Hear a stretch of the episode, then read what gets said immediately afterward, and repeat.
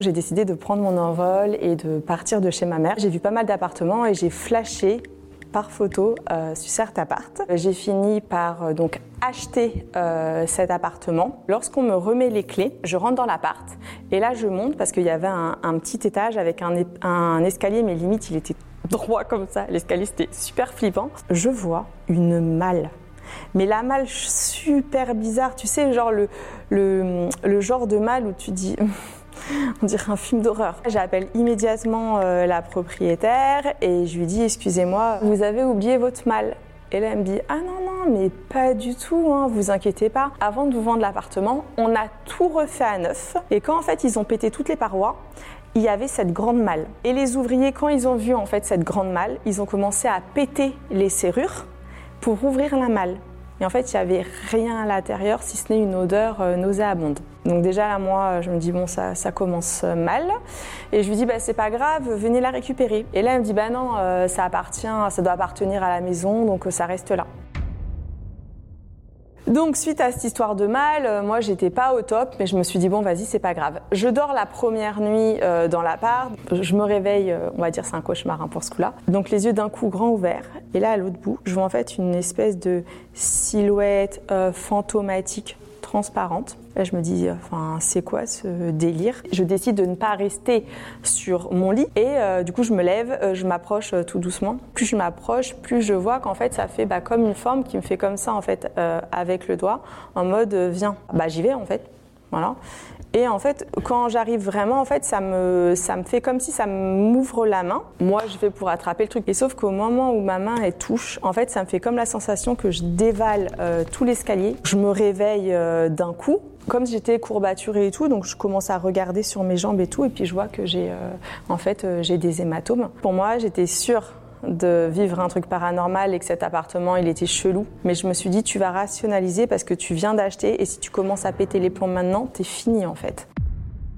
J'avais installé une télé euh, juste devant le lit. La télé, elle s'allumait toujours à 3 heures du matin. Ça s'allumait même pas euh, sur une chaîne, hein. c'était genre que du grésillement. C'est un truc qui m'a toujours euh, fait flipper, que j'ai pas expliqué, j'ai pas cherché à comprendre, j'ai débranché la télé. Un matin, je me suis réveillée et en fait, derrière moi, j'avais un cadre euh, d'un portrait de moi. Je me retourne et là, si vous voulez, ça faisait comme si j'avais pleuré. Là, on va dire c'est le bas du cadre et là, il y avait de l'eau qui ruisselait. Donc je me suis dit, bah ça se trouve, c'est de la condensation. J'ai beaucoup, je sais pas, respiré cette nuit. Donc j'ai soulevé le tableau tout doucement. Il y avait rien. Le truc, il était, il y avait rien. Je me suis dit, mais putain, mais ça va jamais, jamais s'arrêter. Mais le sentiment de peur, euh, je pense que je l'avais constamment depuis le début que j'avais acheté l'appart, mais que je le refoulais parce que j'étais propriétaire, parce que j'avais bah, beaucoup de boulot et que je me disais. Euh, c'est pas la paranoïa, ça sert à rien, c'est des bêtises euh, et on va te prendre pour une folle. Il y a ma meilleure amie, il y a Auria qui est venue chez moi. On est en train de filmer la vidéo pour la chaîne d'Auria. Je commence à expliquer cette histoire à Auria et ça commence, il commence à avoir des trucs dans l'appart. Auria ressent euh, comme si quelqu'un lui euh, touchait le cou comme ça et euh, sa boucle d'oreille, sans aucune raison, lui tape en fait dans le cou. De là, en fait, elle se lève d'un bond. Donc, je pense qu'Auria, elle avait des réactions du coup plus logiques que moi, qui d'ailleurs suis restée comme d'hab, stoïque. Et euh, de là, en fait, si vous voulez, donc il y avait la chaise juste euh, à côté. En fait, la chaise, ça fait comme si euh, quelqu'un s'asseyait à côté de moi. Je suis énervée. J'ai envie de, voyez, de me dire apparaît, puis on va régler ça parce que ça commence à me chauffer. On boucle la vidéo et Auria, elle s'excuse, elle me dit écoute meuf, je pars, je suis trop pas bien, je me sens pas bien, elle se sent oppressée. Elle part, elle rentre chez elle.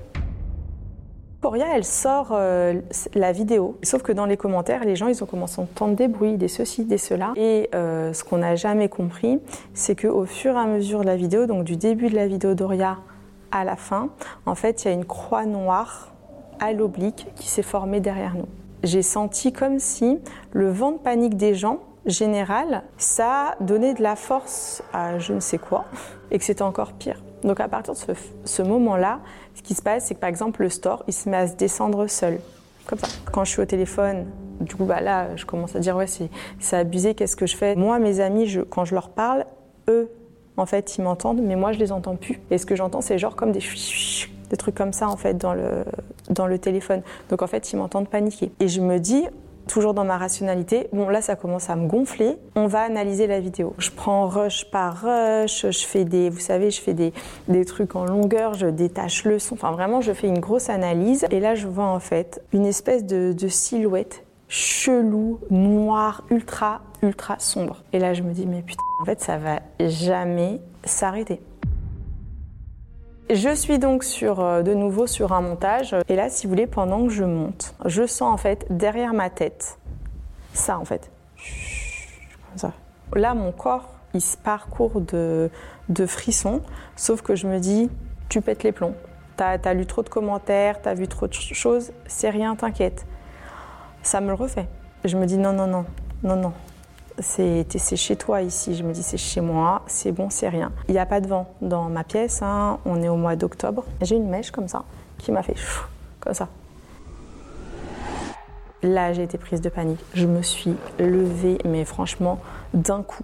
J'ai voulu euh, passer la porte d'entrée, impossible. J'ai voulu appeler euh, mon voisin euh, Karim au téléphone, le téléphone, pas de réseau. J'ai ouvert la fenêtre et je commençais à hurler Karim, Karim C'est lui qui est venu. Alors là, pour le coup, la porte, s'est ouverte. Avec lui, j'ai pu déverrouiller, il a pu rentrer et je suis partie. J'étais dans un état, euh, là par contre, de terreur euh, totale. Aucune explication, aucune rationalité. Là, j'ai perdu pied.